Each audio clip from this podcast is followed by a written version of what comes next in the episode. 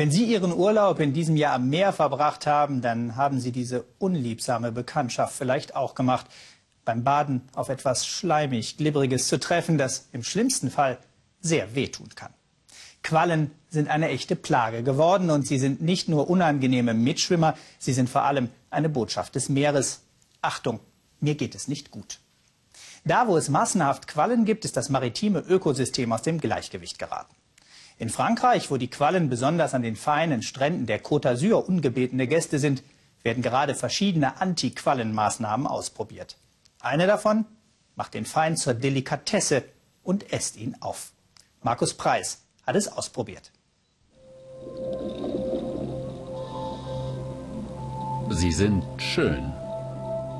Unheimlich schön. Und sie kommen millionenfach. Wir Menschen ahnen noch nicht, wie sehr sie unsere Welt verändern könnten.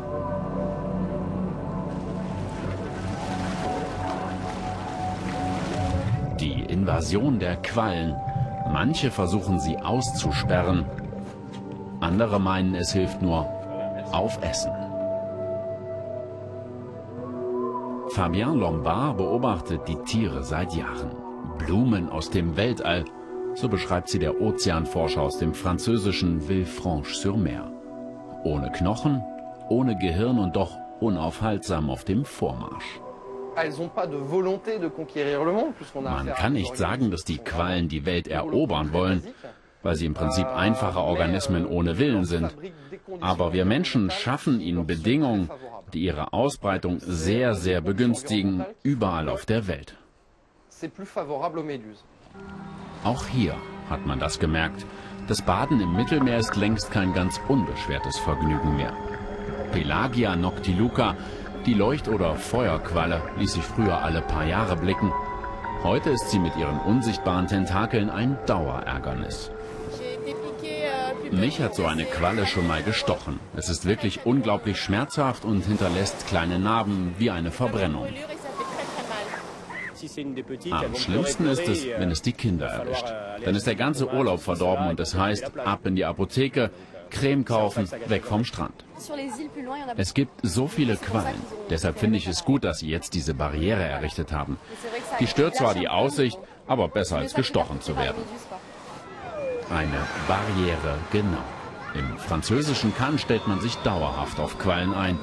Wie bei einer Ölpest schwimmt ein gelber Schlauch vor dem Strand. Ein Anti-Quallennetz soll die Tiere fern und damit die Touristen in der Stadt halten.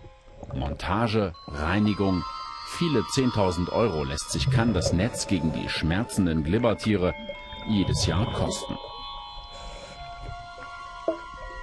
Fabien Lombard kann darüber nur lächeln. Auf seinen Kontrollfahrten sieht er, wie die Quallenbestände stetig zunehmen. Eine Invasion, so sagt er, die wir selbst herbeigeführt haben, nicht nur durch Klimawandel, sondern vor allem durch zu viel Fischfang. Wissen Sie, euh, je weniger Fische es im Mittelmeer gibt, desto mehr Platz ergibt sich für die Quallen. Denn die Fische fressen normalerweise die kleinen Quallen. Wir ziehen also die Feinde, die Konkurrenten der Quallen, systematisch aus dem Meer. Und die Quallen breiten sich dann aus. Japan, Atlantik, Mittelmeer, Nordsee, überall auf der Welt. Einfach weil die Fischer, weil wir zu viel Fisch aus dem Meer ziehen. Doch genau jene Fischer könnten bei der Lösung des Quallenproblems helfen. Der Kutter von Gilbert Dubussy wirkt groß, doch ein kleiner Eimer Fische ist alles, was er heute an Land bringt. Ein Barracuda, ein Barsch, ein paar Klippfische. Quallen, sagt er, seien immer im Netz, aber die werfe er zurück ins Meer. Wir sind doch keine Chinesen, die sowas essen. Wir Franzosen haben schöne Würste aus Straßburg, wir haben eine tolle Fischsuppe, eine Bouillabaisse oder ein Wildragout, aber Quallen, die lassen wir den Chinesen. Die Frage ist, ob sich das ändern muss. Statt Netze gegen Quallen empfahl die Welternährungsorganisation kürzlich Netze für Quallen. Die Glibbertiere, so sagen Experten, bräuchten schnell wieder einen Feind in der Nahrungskette. Was sie damit meinen? Wir Menschen sollen Quallen essen. Quallen können eine sehr interessante und bedeutsame Eiweißquelle für die Menschheit werden. Das ist hochwertige Nahrung. Statt die Fische, die immer weniger werden, immer weiter zu jagen, wäre es sinnvoll, Quallen zu fischen. Quallen zum Abendessen? In diesem chinesischen Restaurant in Paris werden sie schon serviert. Voilà, Qualle frisch vom Markt. Ein bisschen wie dicke Kohlblätter. In China sind Quallen ein Alltagsgericht. Auch weil sie billig sind, nicht wie Hummer oder so. Fünf bis acht Euro pro Kilo, das kann sich jeder leisten. Die Zubereitung sei keine Hexerei, versichert uns Herr Wi Chan, der Koch. Einfach kleinschneiden. Wichtig, Qualle isst man mit Gurke, jedenfalls in China. Dazu Ingwer und Sojasauce, schön angerichtet, eigentlich genau das, was gesundheitsbewusste Pariserinnen suchen, viel Eiweiß, wenig Fett. Der Quallensalat auf chinesische Art, etwa 30 Mal am Tag wird er hier bestellt. Der Salat hat einen sehr natürlichen, reinen, frischen Geschmack. Die Qualle selbst schmeckt ja nach nicht so viel. Sie besteht aus viel Wasser.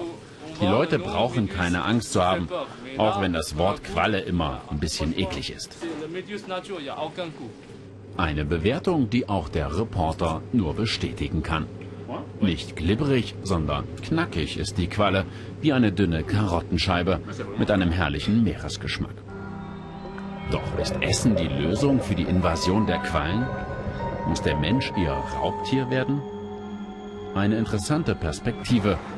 Was da täglich an Frankreichs Stränden anlandet, wäre dann nicht mehr glibbriger Müll, sondern ein frisches, natürliches Lebensmittel.